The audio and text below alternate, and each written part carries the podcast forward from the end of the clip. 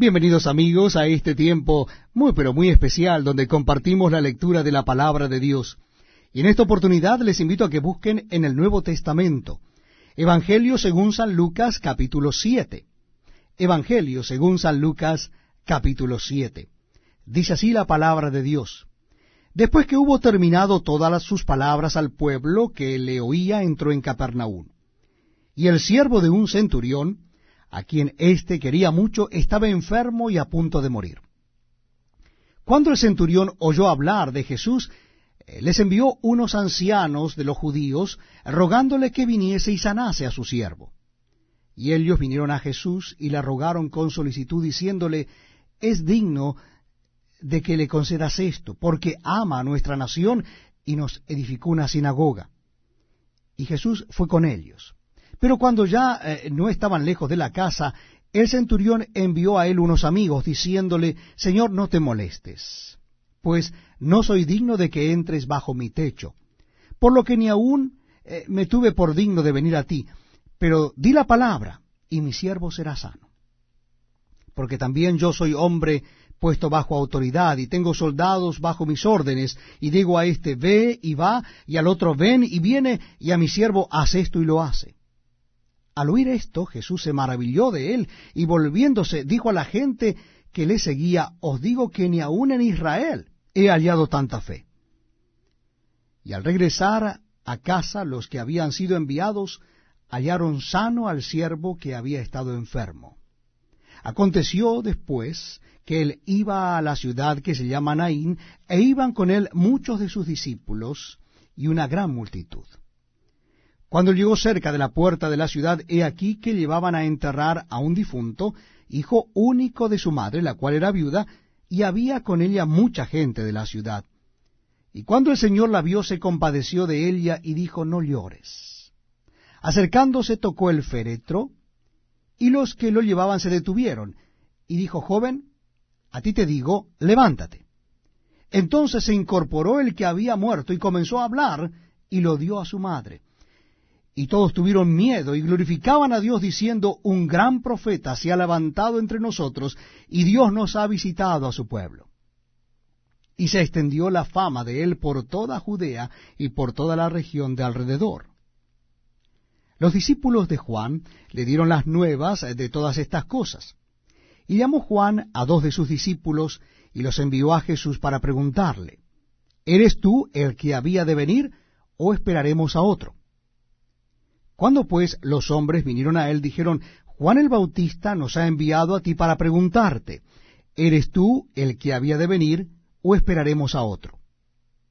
En esa misma hora sanó a muchos de enfermedades y plagas y de espíritus malos, y a muchos ciegos les dio la vista. Y respondiendo Jesús les dijo, Id, haced saber a Juan lo que habéis visto y oído. Los ciegos ven, los cojos andan los leprosos son limpiados, los sordos oyen, los muertos son resucitados, y a los pobres es anunciado el Evangelio. Y bienaventurado es aquel que no halle tropiezo en mí. Cuando se fueron los mensajeros de Juan, comenzó a decir de Juan a la gente, ¿qué salisteis a ver al desierto? ¿Una caña sacudida por el viento? Mas, ¿qué salisteis a ver? A un hombre cubierto de vestiduras delicadas? He aquí, los que tienen vestidura preciosa y viven en deleites, en los palacios de los reyes están. ¿Mas qué salisteis a ver? ¿A un profeta? Sí, os digo, y más que profeta. Este es de quien está escrito, He aquí, envío mi mensajero delante de tu faz, el cual preparará tu camino delante de ti.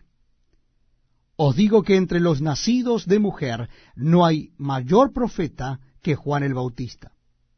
Pero el más pequeño en el reino de Dios es mayor que él. Y todo el pueblo y los publicanos cuando lo oyeron justificaron a Dios, bautizándose con el bautismo de Juan. Mas los fariseos y los intérpretes de la ley desecharon los designios de Dios respecto de sí mismos, no siendo bautizados por Juan. Y dijo el Señor, ¿A qué pues compararé los hombres de esta generación y a qué son semejantes? Semejantes son a los muchachos sentados en la plaza, que dan voces unos a otros y dicen, os tocamos flauta y no bailasteis, os endechamos y no llorasteis. Porque vino Juan el Bautista, que ni comía pan ni bebía vino, y decís, demonio tiene. Vino el Hijo del Hombre, que come y bebe, y decís, este es un hombre comilón y bebedor de vino, amigo de publicanos y de pecadores. Mas la sabiduría es justificada por todos sus hijos. Uno de los fariseos rogó a Jesús que comiese con él. Y habiendo entrado en casa del fariseo se sentó a la mesa.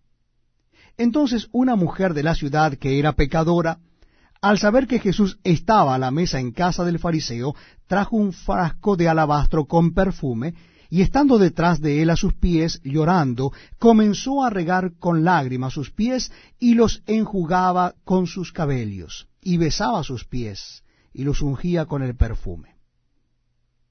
Cuando vio esto el fariseo que le había convidado, dijo para sí, Este, si fuera profeta, conocería quién y qué clase de mujer es la que le toca, que es pecadora.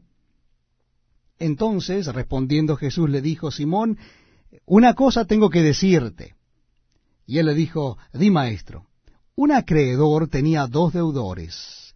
El uno le debía quinientos denarios y el otro cincuenta. Y no teniendo ellos con qué pagar, perdonó a ambos. Di pues, ¿cuál de ellos le amará más? Respondiendo Simón dijo, pienso que aquel a quien perdonó más. Y él le dijo, rectamente ha juzgado. Y vuelto a la mujer, dijo a Simón, ¿ves esta mujer? Entré en tu casa, y no me diste agua para mis pies, mas ésta ha regado mis pies con lágrimas, y los ha enjugado con sus cabellos. No me diste beso, mas ésta, desde que entré, no ha cesado de besar mis pies. No ungiste mi cabeza con aceite, mas ésta ha ungido con perfume mis pies. Por lo cual te digo que sus muchos pecados le son perdonados, porque amó mucho mas aquel a quien se le perdona poco, poco ama. Y a ella le dijo, tus pecados te son perdonados. Y los que estaban juntamente sentados a la mesa comenzaron a decir entre sí, ¿quién es este